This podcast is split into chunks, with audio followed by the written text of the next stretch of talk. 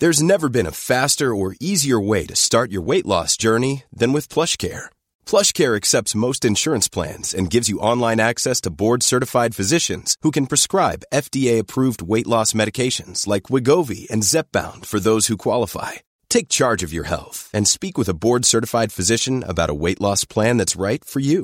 Get started today at plushcare.com slash weight loss. That's plushcare.com slash weight loss. plushcare.com slash weight.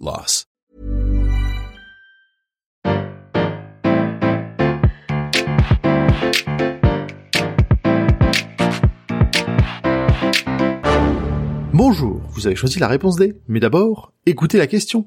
Aujourd'hui sur la thématique sport, la question est Laquelle de ces compétitions ne s'est pas jouée sur une décision à pile ou face? Réponse A, l'Euro de foot masculin 1968. Réponse B, la Gold Cup féminine 2000. Réponse C, le Paris-Dakar 1989. Réponse D, la réponse D. En général, le lancer de pièces est un peu le moment folklorique pour décider qui va avoir la balle pour commencer ou de quel côté l'équipe va se placer. Mais il y a eu plusieurs cas où elle a eu un rôle déterminant.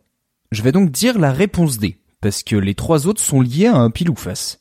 Commençons par le plus connu. En 1968, l'Italie accueille le championnat d'Europe de football pour sa troisième édition. Bon, à l'époque, le tournoi se joue surtout pendant les éliminatoires, avec 31 participants. Pour la phase finale, il n'y a que 4 équipes. Et donc, en demi-finale, l'Italie reçoit l'Union soviétique et fait match nul 0-0. Rien ne change après prolongation. Et à l'époque, il n'y a pas de tir au but. Et comme on n'a pas de deuxième prolongation ou le temps de rejouer le match, bah on va faire un tirage au sort dans les vestiaires. D'après la légende, après un débat sur quelle monnaie devrait être utilisée, le responsable de la Fédé européenne, l'UEFA, a jeté un florin hollandais en l'air. Le capitaine soviétique a dit face, et c'était pile. L'Italie s'est donc qualifiée pour la finale. Mais il paraît que c'était en fait le deuxième essai, car une première pièce serait tombée sous une grille. Et quand un des arbitres est venu plus tard chercher la pièce, il l'a trouvée côté face vers le haut. Donc l'URSS aurait dû gagner? Ça montre surtout que ça s'est joué à rien. Et le pire, c'est qu'en finale, on aurait pu avoir un scénario similaire. Les Italiens font match nul un partout contre la Yougoslavie, et cette fois, sans doute pour garder un peu de crédibilité, on rejoue le match deux jours plus tard. L'Italie remporte cette deuxième finale 2-0 et devient championne d'Europe pour la première fois de son histoire, et la seule jusqu'au titre de 2021 qui est légèrement plus glorieux. Restons dans le foot, mais changeons de continent.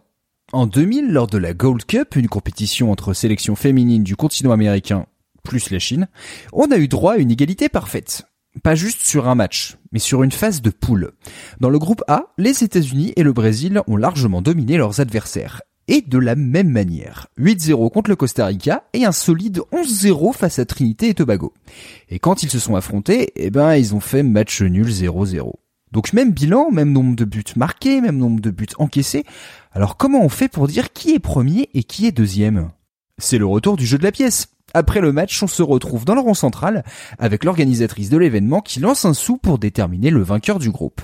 La brésilienne Sissi annonce pile euh, et s'efface. Les américaines l'emportent et ça va changer pas mal de choses. Parce que dans l'autre groupe, la Chine est clairement au-dessus de tout le monde. Et puis en plus, la compétition se joue aux États-Unis. Autant dire qu'il y a un peu de pression pour l'équipe haute qui a d'ailleurs battu cette même sélection chinoise l'année d'avant en finale de la Coupe du Monde. Mais en se qualifiant en première place, les États-Unis évitent la Chine en demi-finale. À la place, elles battent assez facilement le Canada.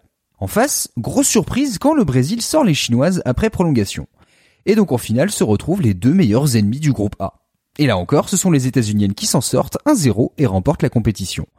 Donc en fait, tout le tableau final s'est joué sur ce pile ou face. Et pour la réponse C, cette fois on part en rallye. Lors du Paris-Dakar 1989, l'écurie Peugeot domine la compétition au point que ses deux concurrents, Harry Vatanen et Jackie X, sont en voie de gagner la course.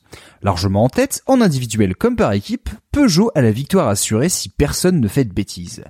Et comme X et Vatanen ont un peu envie de gagner, ils prennent des risques. Lors de la onzième étape, ils sont au coude à coude, se doublent et se redoublent, et Vatanen part à la faute et fait plusieurs tonneaux. Le Finlandais, aidé par quelques motards, redresse sa 406 et rentre au bivouac. Après avoir entendu ce qui s'était passé, le directeur sportif de Peugeot, Jean Todd, ne veut pas qu'un accident final gâche tout. Alors pour la dernière étape, il décide qui va l'emporter et qui va laisser sa place en lançant une pièce de 10 francs. Elle tombe côté pile, c'est Vatanen qui est choisi. Et Jackie X accepte sans broncher. Le lendemain, la course se déroule presque comme prévu, les deux coureurs gèrent, sauf que Vatanen se plante de route et a 6 minutes de retard sur X.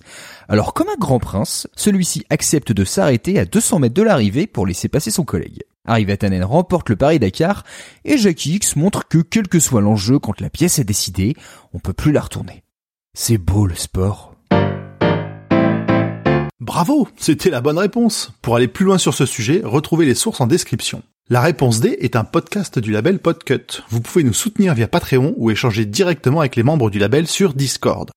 Toutes les informations sont à retrouver dans les détails de l'épisode. À lundi pour une nouvelle question sur la thématique musique.